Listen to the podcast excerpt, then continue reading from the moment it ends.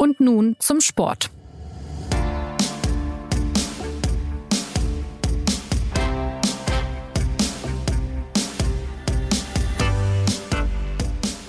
Herzlich willkommen zur neuen Folge des SZ Sport Podcasts. Der FC Bayern gewinnt nach der Corona-Pause gegen Union Berlin und Frankfurt.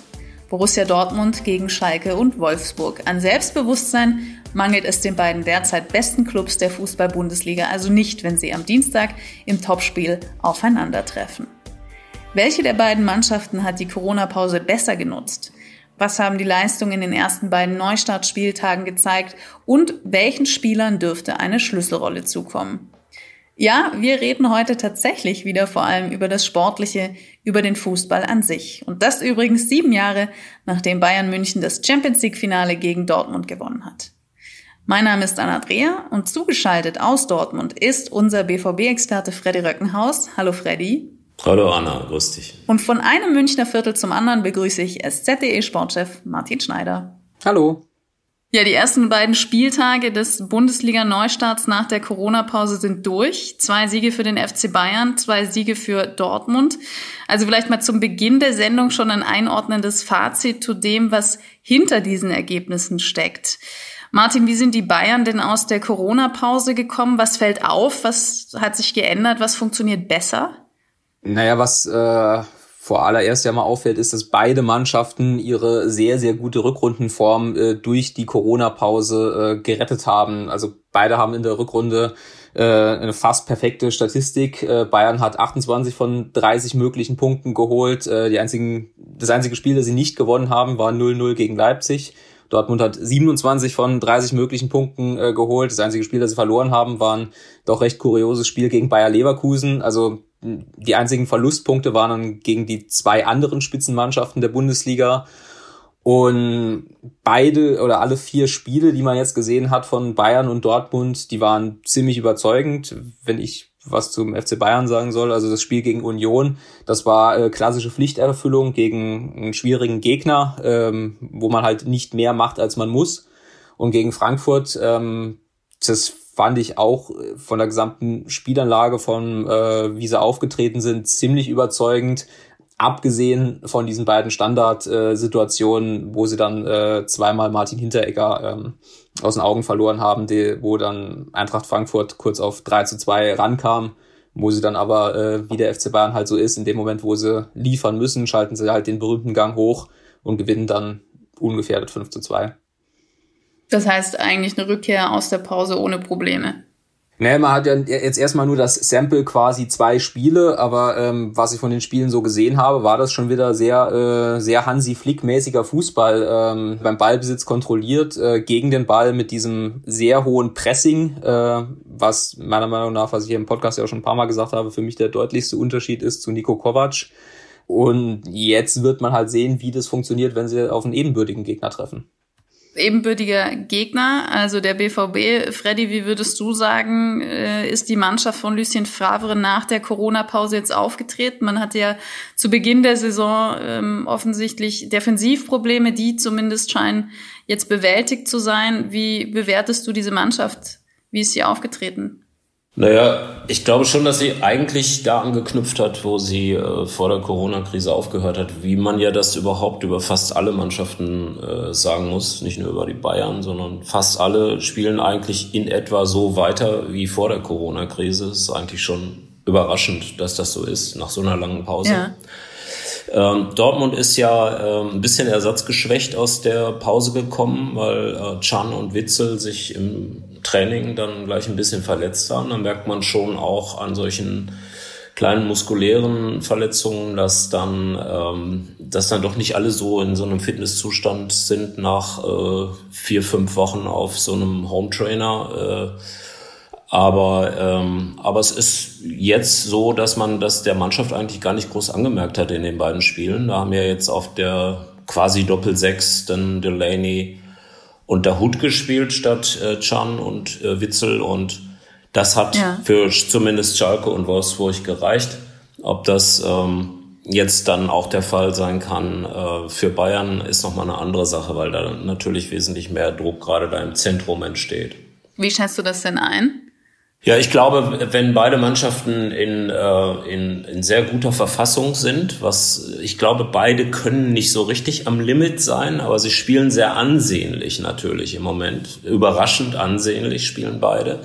Aber sie können nicht in optimaler Verfassung sein. Aber wenn beide in optimaler Verfassung sind, dann denke ich, dass es personell immer noch so ist, dass die Bayern das kleine Plus an Erfahrung haben, was in solchen Spielen sehr viel ausmacht, gerade wenn du äh, kein Publikum dabei hast und du einfach auf ja. puren Fußball zurückgeworfen bist, wie das im Moment ja für alle der Fall ist.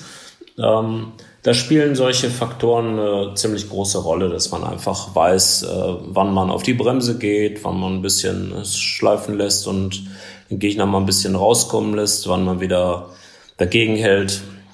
Das sind alles solche Dinge, die man über eine Fußballerkarriere dann äh, ja erst sich aneignet. Die wenigsten Spieler haben das äh, von Anfang an. Wenn wir mal dabei bleiben, dass der BVB eben auch eine dieser Mannschaften ist, die ohne äh, auffällige Verschlechterung aus dieser Pause zurückgekommen ist, wo siehst du oder, oder warum läuft es insgesamt so gut gerade beim, beim BVB? Ja, da gab es ja auf jeden Fall einen, einen, klaren Wendepunkt äh, im äh, späten Herbst als sowohl die Mannschaft als auch äh, einige aus dem, aus dem Umfeld, also Sebastian Kehl und Michael Zorg, dann wirklich sehr interveniert haben beim Trainer. Wir müssen das System umstellen. Äh, die Mannschaft funktioniert mit dem System defensiv nicht so richtig. Äh, seitdem äh, gibt's dann halt drei Innenverteidiger, äh, um Mats Hummels herum wechselt das zwar immer mal ein bisschen. Idealerweise wären das dann Sagadu und äh, Piszek an der Seite von Mats Hummels. Äh, Sagadu ist verletzt, ähm, auch äh, etwas schwerer verletzt. Äh, wird also wahrscheinlich in dieser Saison nicht mehr spielen. Äh, da kommt jetzt äh, also Manuel Kanji wieder ins, ins Rennen. Und dann spielen halt zwei Außenverteidiger, äh, nämlich Guerrero und äh, Hakimi, die beide eigentlich keine richtigen Verteidiger sind. Ähm, ja. die, die aber punktuell bei gegnerischem Ballbesitz nach hinten reinrücken, sodass du dann mit einer Fünferkette spielst. Aber dadurch, dass du eben drei Verteidiger hast, ähm, Piszek ist ja eigentlich gelernter Außenverteidiger, dadurch kompensierst du insgesamt so diese, diese Schwäche der Außenverteidigung, ähm, die individuelle Schwäche der Außenverteidigung, weil Guerrero und Hakimi im Grunde genommen eigentlich eher Außenstürmer sind als Außenverteidiger. Das ist, ja. Äh, das, die, diese Umstellung so zu spielen, dann mit zwei defensiven Spielern davor, das sind im Idealfall Chan, der ja dann auch im Winter noch dazugekommen ist, also der auch nochmal äh, das Gleichgewicht verändert hat und, äh, und Witzel oder Delaney, was kein großer äh, Qualitätsverlust dann ist. Da hat man also insgesamt einfach eine massiertere Defensive bei gegnerischem Ballbesitz. Und das funktioniert offenbar, weil das auch zu einer Befreiung nach vorne führt, weil du dann eben dem Guerrero und dem Hakimi äh, sagen kannst, spielt mal ruhig nach vorne. Da, da, da machen die natürlich sehr viele kreative Momente aus. Apropos veränderte Zuschauersituation, damit kommen manche Mannschaften ja besser klar als andere. Wie sehr wirkt sich eurem Eindruck nach auf die Teams von Dortmund und Bayern das Spiel vor leeren Rängen aus? Hemmt das den Spielfluss? Steigert das die Präzision und Konzentration? Ähm, glaube, die Frage muss ich mit äh, einem sehr klaren äh, sowohl als auch äh, beantworten. Also ich, ich glaube, dass es ähm, ohne Frage so ist, dass äh, es für den BVB ein Nachteil ist, dass sie jetzt nicht vor eigenem Publikum gegen FC Bayern spielen können. Wenn man sich halt die Vergangenheit anguckt, dann hat der BVB eigentlich in den Heimspielen äh, den FC Bayern, Freddy korrigier mich, äh, fast immer geschlagen und in den Auswärtsspielen in München sind sie fast immer untergegangen. Ähm, wie das jetzt äh, am Dienstag sein wird, das äh, weiß man natürlich nicht, weil es die Situation noch nie gab. Ähm, auf der anderen Seite habe ich aber den Eindruck, dass dieser, zumindest in diesen ersten beiden Spielen, dass dieser technisch anspruchsvolle Fußball von Favre, vor allem nach vorne, der äh, ja auf ähm, recht ausgefeilten Passkombinationen beruht und die, ähm, wenn sie zum Beispiel das, das 1-0 gegen Schalke oder ähm, auch die beiden Tore gegen Wolfsburg, es waren jetzt halt die einzigen beiden guten Situationen in dem Spiel, aber das sind super Tore, also das ist äh, technisch allerhöchstes Niveau und ich hatte am Samstag auch einen, äh, einen Kommentar geschrieben, wo ich die These vertret, äh, vertreten habe, ähm, als ich den Eindruck habe, dass technisch gute Spieler von dieser Situation vielleicht ein bisschen mehr profitieren, weil man vielleicht eher ins Risiko gehen kann oder weil man halt nicht riskiert, dass wenn man mit einem äh, missglückten Risikopass oder mit einem missglückten Kabinettstückchen ähm, dann zum Beispiel im Revierderby ausgepfiffen wird. Gut, wenn man 2-0 führt, wird man nicht ausgepfiffen, klar. Aber, ähm, Aber das Risiko ist äh, da. genau. Und ähm, ja, schwierig zu sagen. Also ich hatte den Eindruck, dass beide Mannschaften, wie, wie wir jetzt schon ein paar Mal gesagt haben, mit der Situation eher gut klarkommen, weil sie halt einen sehr ambitionierten Fußball spielen, wo man ja auch äh, in einem vollen Stadion voll in der Konzentration drin sein muss, wo die Prozesse aufeinander abgestimmt sind, sowohl bei Favre als auch bei Flick, dass ich den Eindruck habe, dass den beiden das nicht so sehr schadet, wie jetzt zum Beispiel Eintracht Frankfurt, die eher davon davon abhängig sind, dass sie in ihrem dynamischen Fußball äh, von, von den Fans gepusht werden. Dass es ruhiger ist in den Stadien, heißt ja auch, dass manches besser zu hören ist. Ich habe die Frage vergangene Woche Philipp Seldorf gestellt und stelle sie nun wieder, weil ich das äh, tatsächlich sehr spannend finde. Äh, Freddy, welche neuen Erkenntnisse hast du denn über den BVB durch diese neue Perspektive gewonnen? Also über die Art des Coachings von Lucien Favre zum Beispiel? Also Lucien Favre hört man jetzt immer noch nicht, weil er wahrscheinlich auch immer noch nichts sagt. Ich glaube, dass äh, ich, ich glaube, dass das für das Coaching von Favre eigentlich relativ wenig äh, Auswirkungen hat. Dass die Spieler untereinander äh, stärker kommunizieren können, das mag für einige wenige Spieler eine Rolle spielen. Andererseits ist ja. diese Situation natürlich für die Spieler selbst äh, nicht völlig neu. Äh, es ist nur in der Spielsituation neu. Aber die kommunizieren natürlich äh, im Training jeden Tag so miteinander. Und immer wenn äh, man übers, äh, übers ganze oder zumindest halbe Feld spielt, hat man eigentlich immer ähm, diese, diese Rufe. Äh, deswegen glaube ich, dass das, äh, also für uns als Journalisten, für, für den Zuschauer, ähm, ist das vielleicht äh, jetzt eine neue Komponente, etwas, etwas äh, was frisch ist. Äh, für die Spieler glaube ich nicht, dass es so einen riesen Unterschied macht. Ich glaube, es sind andere Dinge, die sich viel stärker auswirken. Beispielsweise glaube ich gar nicht, dass Dortmund deswegen gegen die Bayern zu Hause etwas, eine etwas bessere Bilanz hat und etwas besser immer ausgesehen hat, oft auch gewonnen hat, weil sie äh, gelbe Wand und das Publikum hinter sich haben. Ähm, ganz ausdrücklich ist es das so, dass, dass das Publikum auch hemmend sein kann. Äh, mhm. ein, Publikum, das zu enthusiastisch ist, zu leidenschaftlich und im Grunde genommen eigentlich kollektiv immer nur brüllt, nach vorne, nach vorne, äh, macht sie nieder. Äh, das, das ist ja die Aussage. Die ist ja nicht, nicht viel differenzierter. Ähm, ja. Und das ist nicht unbedingt von Vorteil für eine spielerisch starke Mannschaft, äh, die eigentlich vielleicht äh, einen, einen sehr guten Plan hat, aber sich doch manchmal zu Hektik und, und zu übertriebenem äh, Aktionismus verleiten lässt durch, durch ein sehr präsentes Publikum. Deswegen bin ich nicht sicher, dass Dortmund wirklich einen Nachteil dadurch hat, ähm, dass, dass da jetzt äh, keiner auf, dem, äh, auf den Rängen ist. Äh, ich glaube, ja. dass Dortmund in, ich glaube, dass Dortmund in München in den letzten Jahren fast immer Abreibungen bekommen hat aufgrund taktischer ähm, Fehleinschätzungen. Es gab eigentlich sowohl bei Thomas Tuchel als auch dann bei Lucien Favre so eine grundsätzliche Bereitschaft, auswärts in München erstmal abzuwarten und mal die Münchner erstmal zeigen zu lassen, was sie denn machen wollen. Das darf man nicht machen. Wenn man auf so einem hohen Niveau ist wie Borussia Dortmund, dann muss man gegen Bayern München ungefähr auf Augenhöhe auftreten und man muss im Grunde genommen dahin marschieren, dass man 50 Prozent Ballbesitz hat oder zumindest 45 Prozent. Und wenn man das nicht von Anfang an macht, äh, ist man auf verlorenem Posten. Da kann man eigentlich machen, was man will dann.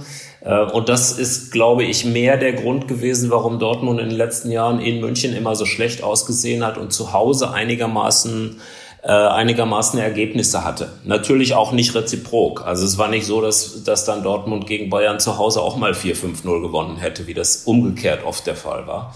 Ähm, aber es waren zumindest viel offenere Spiele. Und in offeneren Spielen, so ein, so ein Spiel erwarte ich morgen auch, in offeneren Spielen ist es so, dass man, äh, dass, dass dann äh, diese beiden Mannschaften sich äh, einigermaßen ebenbürtig sind. Das wollte ich, wollte ich auch noch fragen. Also das Hinspiel, wenn ich mich richtig erinnere, hat Bayern 4-0 gewonnen. Ähm, und, und die Spiele der beiden zählen ja eh immer zu den großen Attraktionen im deutschen Fußball, aber ähm, jetzt ist die Situation eben eine andere. Wenn man sich rein die, die Statistik anguckt, dann müsste man ja ein Offensivspektakel erwarten können. Also die Bayern haben schon 80 Tore, der BVB 74 Tore geschossen. Ähm, das dürfte ja ein unterhaltsames Spiel werden. Deutet alles auf ein 5 zu 5 hinaus, ja. Davon sechs Tore Lewandowski und sechs Tore Haaland. Martin, wie siehst du das? Neutralisieren sich die beiden? Ähm, ne, das Spiel wird spannend, äh, wenn man mal zum Hinspiel äh, zurückgeht, was ich damals halt so ähm, erschreckend fand. Das war ja ähm, noch, äh, da war ähm, der Trainerwechsel beim FC Bayern ja noch äh, noch nicht so lange her und Hansi Flick hatte noch nicht so lange Zeit, sein äh, sein System zu zu installieren, was ich, wie ja schon gesagt habe, meiner Meinung nach von dem von Nico Kovac deutlich unterscheidet. Und was ich bei Borussia Dortmund überhaupt nicht verstanden habe, ist, ähm, die, eine der großen Stärken von Borussia Dortmund ist ja das Konterspiel, weil sie die Spieler dazu haben, weil sie das, die Geschwindigkeit dazu haben und weil sie auch äh, fähig sind, eben in großer Geschwindigkeit sehr präzise zu spielen. Und der FC Bayern hat auch damals in der Allianz Arena durchaus äh, riesige Räume zum Kontern angeboten. Borussia Dortmund war aber überhaupt nie, nie in diesem Spiel in der Lage, die, die sogenannte erste Pressinglinie vom FC Bayern zu überspielen. Das bedeutet nichts anderes, als dass äh, Hansi Flick halt sagt, ähm, wie Pep Guardiola das auch schon gemacht hat, bei einem Ballverlust müssen wir vorne sofort draufgehen. Wir versuchen den Ball sofort wieder zurückzugewinnen, sodass der, der Gegner überhaupt nicht in irgendeine Form von Spielaufbau kommt. Und ähm, genau so ist es dann halt gekommen. Borussia Dortmund hat keinen, jedenfalls nicht, dass ich mich dran erinnern konnte, irgendeinen Konter gefahren. Ich kann mich dran erinnern, dass, dass Jadon Sancho und, und Julian Brandt ja fast schon total verloren auf dem Rasen rumstanden und, äh, und sie nie in diese in diese Situation kamen. Und das wird jetzt eben spannend zu sehen sein, ob sie äh, das diesmal schaffen ähm, ob sie das überhaupt wollen oder ob sie den Anspruch haben, wie, wie Freddy gerade gesagt hat, das Spiel vielleicht sogar selbst äh, aufzuziehen, äh, zu dominieren. Das kann gegen, das ist gegen FC Bayern natürlich nochmal schwieriger als gegen andere Mannschaften. Ja, ich weiß nicht, ob es zu wirklich ein Torfestival äh, endet. Ich glaube, es wird, äh, es wird ein Fußballspiel auf einem sehr hohen Niveau und auch ein Dortmund gegen Bayern Spiel auf einem höheren Niveau als die letzten Duelle, wie zum Beispiel jetzt im vergangenen Jahr, wo beide ja äh, Mannschaften mannigfaltige Probleme hatten. Man hat ja, wir, wir hatten jetzt auch über Erkenntnisse äh, gesprochen. Ähm, beim FC Bayern gibt's ja, zumindest hat es unser Kollege Christoph Knär beobachtet, ähm, schon die, die neuen äh, ja, Erkenntnisse, dass vor allem Thomas Müller und David Alaba stärker in Erscheinung treten und, und auch Hansi Flick, der manche Spieler irgendwie neu kennenlernt. Müller ist auf jeden Fall so gut wie lange nicht mehr. Alaba ist zum Führungsspieler in der, in der Abwehr immer mehr geworden. Neuer hat seinen Vertrag verlängert nach langem Hin und Her. Und Jerome Boateng kann sich jetzt auch wieder vorstellen, beim FC Bayern zu bleiben. Was sagt das denn alles über Flicks Stil und, und seine Arbeit aus? Naja, er holt halt das aus dem Kader raus, was man aus dem Kader rausholen muss als, äh, als Top-Trainer, was unter Nico Kovac nicht so geklappt hat, was unter Hansi Flick jetzt äh, so gut klappt wie, wie lange nicht. Äh, David Alaba zum Innenverteidiger zu machen, ist ähm, logisch, äh, wenn man halt sieht, wie, wie vor allem Alfonso Davis als Außenverteidiger spielt, der vor allem diese Kombination Davis-Alaba, die ist ähm, ja fast schon unschlagbar, weil Alfonso Davis natürlich eine absurde Geschwindigkeit hat, aber noch nicht so dieses taktische Verständnis, ähm, wie er sich als Außenverteidiger verhalten kann. Und das kompensiert David Alaba sehr gut mit all seiner Erfahrung. Also man hat so ein bisschen den Eindruck, dass er der, der große Bruder, hat Christoph Kner, glaube ich, auch geschrieben, von, von Davis ist. Ähm, er ist außerdem ähm, der Linksfuß, der dann halt äh, der linken Innenverteidiger spielen kann. Jerome Boateng ist der Rechtsfuß, weswegen man auch diese Diagonalbälle auf die äh, auf die Außen, die im Idealfall halt Coman und Gnabry sind, äh, spielen kann. Und dadurch, dass ähm, David Alaba sehr gut im Spielaufbau ist, Jerome Boateng so langsam wieder ein bisschen äh, reinkommt, ähm, hast du da schon als FC Bayern im Ballbesitz irre viele Optionen, den Ball nach vorne zu tragen. Und ja, ähm, ja Thomas Müller, äh, Mai, was, was soll man noch zu sagen? Der, der meistgesagte Satz zu Thomas Müller ist, ähm, Thomas Müller ist ein Phänomen und das äh, wird er vermutlich bleiben, auch wenn er irgendwann mal mit Fußball aufhört. Äh, um sich dem vielleicht mal ein bisschen zu nähern, wenn man sich dieses Spiel gegen Frankfurt anguckt. Ähm, er ist halt einfach ein sehr, sehr intelligenter Spieler. Er versteht dieses Spiel um sich herum halt schneller als andere. Er erkennt Räume schneller als andere Und ähm, da läuft er halt rein und ähm, ist, in, ist einfach irre schwer zu verteidigen. Ähm, allein diesen Pass, den er halt auf Leon Goretzka zum 1-0 äh, spielt, wo er dann halt sagt, er hat einfach nur den Raum angespielt, weil er halt den Raum erkannt hat und gedacht hat, da wird schon irgendjemand reinlaufen. Ähm, dann hast, wenn du das halt so machst, dann hast du halt den, den, den Gedankenvorsprung gegenüber anderen Spielern. Und das ist bei Thomas Müller ja. halt so. Und, und Hansi Flick hat es erkannt und äh, zieht ihn deswegen Filippo Coutinho vor, der im Moment noch verletzt ist, aber im Moment deutet ja auch nichts darauf hin, dass es halt ähm, sich ändert, wenn er wieder da ist. Und dann kriegst du auch äh, die berühmte Struktur in die Mannschaft. Ne? Du hast die äh, Führungsspieler äh, Neuer, Alaba, Kimmich, Müller, Lewandowski und darum rum die, die Hochbegabten Davis, Coman, Gnabry, Thiago. Und dann musst du die Schwachstellen halt schon mit der Lupe suchen. Ja, also das, das stimmt, der Kader an sich, aber wie du gesagt hast, äh, Hansi Flick hat da auch ein Händchen dafür, wird jetzt ja auch irgendwie schon mit Jupp Heynckes in, in seiner Trainerart, äh, was, was diese enge Bindung zu den Spielern und Empathie und so angeht, verglichen. Das heißt, seine Position ist gerade ziemlich gefestigt. Ähm, die Spieler vertrauen ihm, stehen hinter ihm. Freddy, wie ist denn Favres Standing beim BVB gerade im Vergleich dazu? Naja, Favre ist schon ein anderer Typ. Er ist äh, freundlich, höflich. Ähm, man, man kann eigentlich gar nicht anders, als ihn grundsätzlich erstmal zu mögen. Ähm, dass er jetzt aktiv äh, Empathie ausstrahlen würde oder solche Dinge, das habe ich bisher noch nicht über ihn gehört. Ähm, es ist so eine diffuse Freundlichkeit und eine, und eine, und eine Fachbezogenheit. Äh, das, äh, das muss halt reichen. Ich glaube nicht, dass Lucien Favre äh, der absolute Traum- und Wunschtrainer ist und dass man auf ihn äh, so ein Hochlied singen würde in Dortmund, äh, wie das im Moment äh, mit Hansi Flick passiert in äh, München. Ich glaube, das ist einfach alles ein bisschen ähm, nüchterner und ähm, das ist, man kann das auch professoral nennen, obwohl ich das jetzt äh, eigentlich auch nicht für richtig für passend halte für, für Lucien Favre. Es ist einfach äh, ja nicht so eine enthusiastische äh, Beziehung, so eine so eine Neuentdeckung auch eines Trainers, den man ja vorher übrigens schon hatte in München. Äh, sowas, sowas ist es in Dortmund eben mit Favre nicht. Das ist auch, äh, das ist auch nicht möglich. Dazu sind die handelnden Personen auch zu unterschiedlich. Ähm, aber seit der Systemumstellung ist es so, dass man merkt, dass wahnsinnig viel automatisch funktioniert. Und die Mannschaft, ja. äh, der ist im letzten Herbst ja schon gesagt worden, sie stellt sich irgendwie auch ein bisschen selber auf. Äh, und immer dann, wenn es halt äh, äh, darum geht, einen Rückstand aufzuholen, hat sie ja auch sehr häufig das äh, hingekriegt, weil sie dann einfach alles über Bord geworfen hat und einfach gespielt hat. Und das ist das, was im, im Moment äh, Dortmund vielleicht ein bisschen ausmacht. Und da ist so viel Kreativität und so viel äh, auch äh, geordnete Anarchie drin, äh, dass man sagen muss, äh, das, das ist etwas, was sehr schwer zu berechnen ist.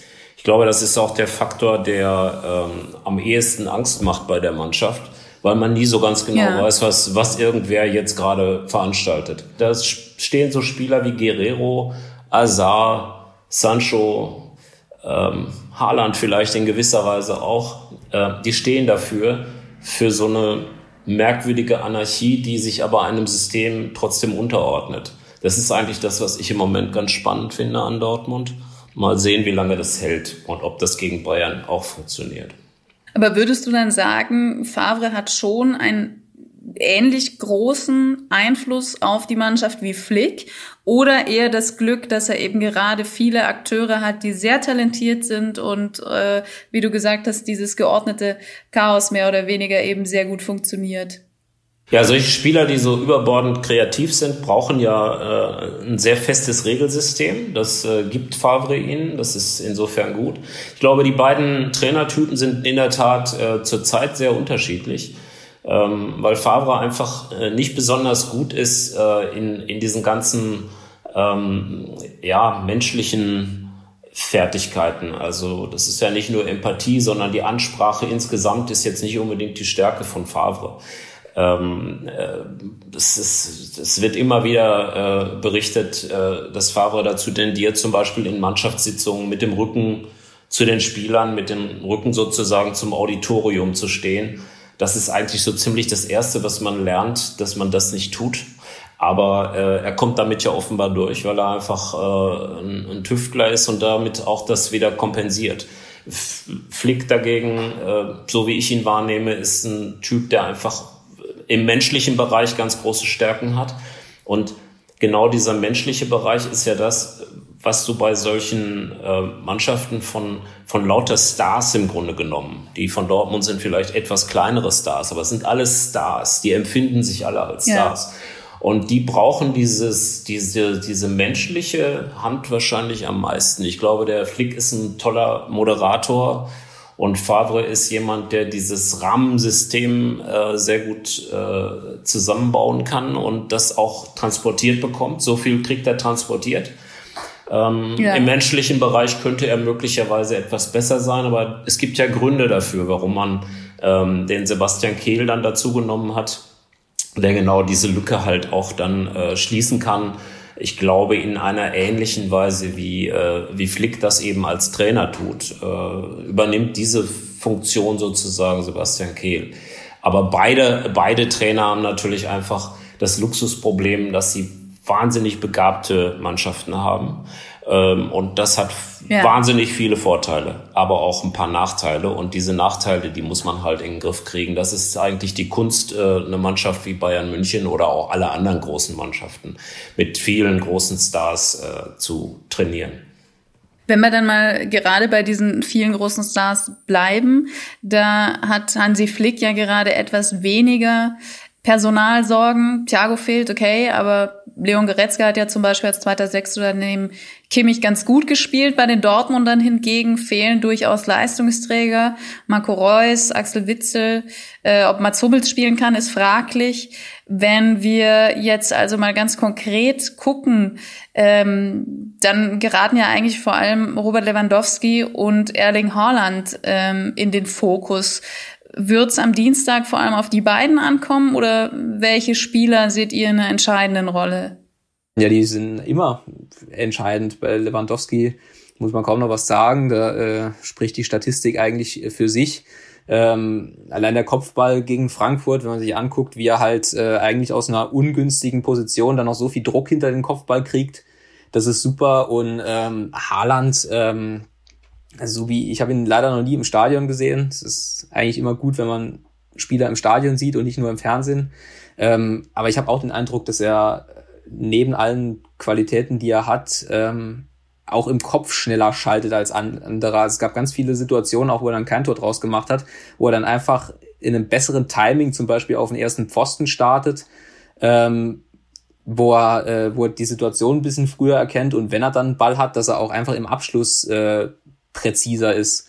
Und diese, diese Situation Haaland, also es ist ja fast, fast schon ein Transfer-Coup von Dortmund gewesen, dass sie den Stürmer, den halb Europa äh, haben wollte, dann im Winter quasi als Verstärkung gekriegt haben. Äh, muss man ich würde sagen, es war ein Coup. Fair enough, klar. Äh, man muss sich ja daran erinnern, dass sie ja mit, mit Paco Alcacer dann in die Saison gestartet äh, sind und ähm, eigentlich ja auch seit, seit Jahren äh, oder seit dem Abgang von Aubameyang eben äh, auf der Position ein bisschen vage äh, waren. Äh, ich erinnere mich daran, dass in der Rückrunde letztes Jahr ja auch Mario Götze da sehr oft gespielt äh, hat, der am Wochenende ja dann auch verabschiedet wurde. Ja, äh, gutes Stichwort, da wollte ich gerade hin. Also eigentlich wollte ich noch fragen, wie Freddy Erling Haaland so erlebt, aber das können wir sonst auch hinten anstellen. Ähm, Götze. Ja, ich kann gerne zu Haaland auch was sagen, so ist es nicht. Also die Präsenz von dann Haaland. Dann machen wir erst Haaland und dann Götze. ist auch gut. wie, wie, wie du willst. Ja, wie, wie erlebst du Erling Haaland? Ja, hat natürlich eine enorme, auch schon allein physische Präsenz. Man staunt eigentlich bei Haaland immer darüber, dass er so ein guter Techniker ist. Er ist sehr filigran in seiner, äh, in seiner Technik. Das habe ich bei einem so großen Spieler eigentlich noch nie gesehen. Ähm, ja. Und wenn du diese Wucht hast, wenn du dieses Spielverständnis hast, ähm, er, er, vor dem ersten Dortmunder Tor gegen Wolfsburg beispielsweise, wo er dann strauchelt und den, äh, den Ball letztlich nicht selber äh, ins Tor schießen kann, sondern der Ball rutscht dann weiter auf Guerrero, der ihn dann zum 1 zu 0 gegen Wolfsburg äh, verwandelt. Da setzt er sich so nach hinten ab mit anderthalb Schritten Das ist so ein Verhalten, was man normalerweise ähm, sagen wir mal, der Lewandowski, der hat das auch drauf. Das ist so ein typisches Mittelstürmerverhalten. Dieses Weggehen vom Verteidiger, indem man äh, in der Tat vom Tor weggeht und nicht hin, hingeht zum Tor, was der natürliche Reflex ist. Und das hat der jetzt in seinem Alter mit 19 schon drauf. Und das finde ich, das sind immer so Momente, wo man, wo man merkt, er hat auch äh, eine ähnliche Spielintelligenz wie Thomas äh, Müller. Äh, wie Martin das vollkommen zu Recht für, für Thomas Müller reklamiert. Ähm, aber äh, man darf auch nicht vergessen, ähm, er hängt auch oft in den Spielen lange durch. Ähm, wie jeder junge Spieler äh, spielt die Leidenschaft bei ihm auch noch eine sehr große äh, Rolle, ist eine große Komponente in seinem Spiel. Ähm, ja. Man muss also mal, man muss also mal schauen, äh, ob er, ob er neutralisierbar ist. Das Interessante ist aber an Dortmund, dass Haaland äh, nicht immer nur einen Spieler auf sich zieht, sondern eigentlich ist, hat er so eine Präsenz, dass er zwei Spieler auf sich zieht, manchmal noch mehr Aufmerksamkeit als nur zwei, sondern zweieinhalb oder fast drei. Und das führt natürlich zu Räumen äh, für zum Beispiel Julian Brandt, äh, der ja im Moment im Dortmunder Spiel machen kann, was er will und damit ja auch jetzt relativ viel machen kann, also anfangen kann. Ähm, ja, und das, ja. das, das ist eigentlich interessant, dass Haaland nicht nur derjenige ist, der die Bälle dann äh, regelmäßig reinschießt, seine größte, sein größter Wert liegt im Moment darin, dass er so viel Aufmerksamkeit auf sich zieht. Und ähm, das, das ist was, äh, was, was natürlich äh, einfach mit dieser potenziellen Gefahr zusammenhängt, die er ausstrahlt. Aber es macht eben Platz für Guerrero, es macht Platz für Brandt, es macht Platz für äh, Azar und, äh, und vielleicht auch Sancho, wenn er, wenn er wieder fit genug ist an diesem, bei, an diesem Spieltag. Ähm, das, das erstmal zu Haaland. Ja, ich erinnere mich auch an das erste Spiel damals, also an die Bundesliga-Premiere von, von Holland. Da war ich in Augsburg im Stadion und es war ein Spiel, was äh, ja nicht, nicht so besonders spannend war. Dann wurde Holland eingewechselt und auf einmal war das eine völlig andere Sache. Also er hat ja dann auch das Spiel gedreht, aber da hat man schon bei seinem ersten Auftritt gemerkt, was für eine Wucht er einfach mitbringt. Ja, es ist eine unheimliche physische Energie, die er ausstrahlt. Und diese physische Energie zieht automatisch Aufmerksamkeit. Also wenn er jetzt äh, fast zwei Meter groß wäre und man würde sich denken, na ja, äh, aber letztlich, wenn er den Ball kriegt, weiß er nicht, was er damit machen soll, dann wäre das alles kein Problem. Aber jeder hat jetzt gesehen, ein paar Mal gesehen, jeder Spieler in der Bundesliga, jeder Defensivspieler hat gesehen, äh, was der macht, wenn man ihn auch nur ein ganz kleines bisschen in Ruhe lässt. Und Deswegen zieht er so viel Aufmerksamkeit auf sich. Und das verändert die Tektonik des Spiels bei Dortmund völlig. Und das, das führt dazu, dass um Haaland herum Räume entstehen für andere Dortmunder Spieler ein Sonderspieler war oder ist vielleicht auch noch, aber kann es zumindest nicht, nicht zeigen, gerade bei Dortmund Mario Götze, der jetzt auch von Favre wieder nicht berücksichtigt wurde ähm, und, und ja, womöglich nach Italien wechseln wird. Freddy, du hast auch in deinem Text heute geschrieben, viele sagen, dass es selten einen Spieler gab, der so mit Talent gesegnet war und so schlechte Entscheidungen getroffen habe. Wo steht er denn eurer Meinung nach gerade? Er ist ja mit 27 noch in einem ganz guten Alter eigentlich, aber ähm, ja, so ein bisschen verloren wirkt er gerade irgendwie.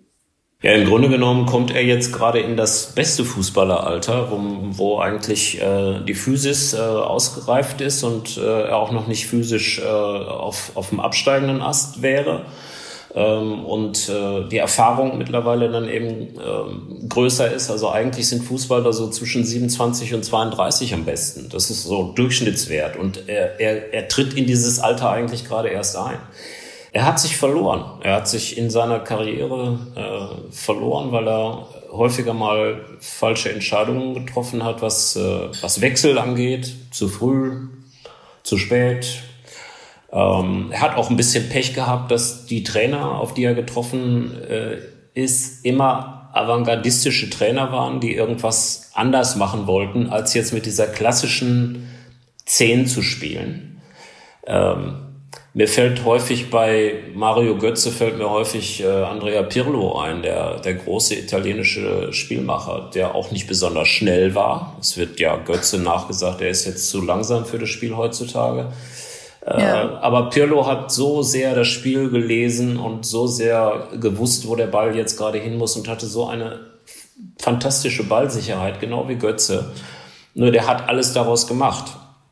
Götze ähm, kommt dazu gar nicht. Ich glaube, er müsste einfach jetzt mal in ein Umfeld kommen, ähm, das so ein bisschen fast schon retro ist und akzeptiert, okay, ich leiste mir mindestens einen Spieler, der vielleicht nicht so eine Grundschnelligkeit hat, aber eben doch eine Handlungsschnelligkeit und bei dem die, die Passquote 99 Prozent ist. Äh, ja. Und der einfach technisch äh, überragend ist. Götze ist auch in diesem Kader in Dortmund immer noch der technisch beste Spieler. Das ist äh, schon fast ein bisschen tragisch, dass er äh, das nicht ausspielen kann. Martin, was glaubst du denn, wo er mehr Glück haben könnte? Ja, Freddy hat jetzt schon ganz viel gesagt. Ich glaube, die, äh, also man kann über Mario Götze ja fast eine ganze Sendung äh, machen mit mit all den den Wendungen, die seine Karriere äh, hatte. Ähm, allein die Tatsache, dass er ja äh, bei der WM 2014 jetzt eben als äh, Finaltorschütze in die Geschichte eingegangen ist, obwohl er ja eigentlich Ersatzspieler beim Turnier war. Ne? Er ist ja auch im WM-Finale als letzter eingewechselt worden, noch, noch nach André Schürle. Das Entscheidende bei Mario Götze ist tatsächlich, er hat halt eine Position. Er hat halt eine Position vor, vorne im Zentrum. Und wenn man sich den Luxus erlaubt, eine Mannschaft da drum aufzubauen oder zu sagen, äh, halt, da spielt er jetzt und da kann er sich entfalten und da hat er dann vielleicht auch nicht den Druck, dass er nach zwei äh, schlechten Spielen wieder rausgeht, äh, sondern da hat er mal fünf oder zehn Spiele Bonus, dann wäre der super. Das, das sieht man ja auch, auch letzte Saison sieht man ja auch immer noch, was, was Freddy auch gerade gesagt hat, dass der äh, technisch Fähigkeiten hat, die, die, wo, wo du einfach siehst, dass die besser sind als die äh, der Spieler, die um ihn herumstehen und die machen das ja auch alle beruflich ich, ich weiß, er müsste einen Verein finden, der halt bereit ist zu sagen, okay, wir geben diesem Jungen jetzt halt diese Chance, wir geben dem den Vertrauensvorschuss und wenn das dann funktioniert, dann hat man, glaube ich, einen Weltklasse-Zehner. Es erinnert mich so ein bisschen, ganz kleines bisschen an, an die Situation auch von, von James und von, ähm, von Coutinho jetzt beim FC Bayern, die halt auch diese, diese Zentrumsposition haben, wo der moderne Fußball sich aber auch ähm, halt vor allem irgendwie mit den Role Models äh, Liverpool und auch der französischen Nationalmannschaft sich halt so ein bisschen weg von entwickelt, von diesem statischen Fußball, wo es darum geht, äh, auf engstem Raum die beste Entscheidung zu treffen. Das ist immer noch sehr, sehr wichtig. Aber der ganze Fußball entwickelt sich halt mehr Richtung Geschwindigkeit. Und da ist jemand wie Mario Götze dann gerade ein bisschen hinten, hinten runtergefallen, leider. Sollte Dortmund gewinnen, dann wären sie einen Punkt nur noch hinter dem Tabellenführer Bayern. Wie entscheidend glaubt ihr denn ist dieses Spiel für den Verlauf der verbleibenden Saison und, und für die Entscheidung in der Meisterschaft?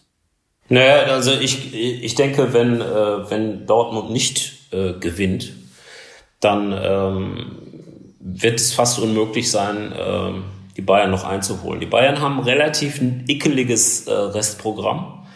Ähm, da sind schon einige dabei, also sowohl Mannschaften, die gegen den Abstieg spielen, aber wahnsinnig beißen werden und wo man sich leicht auch mal ein Unentschieden einfangen kann.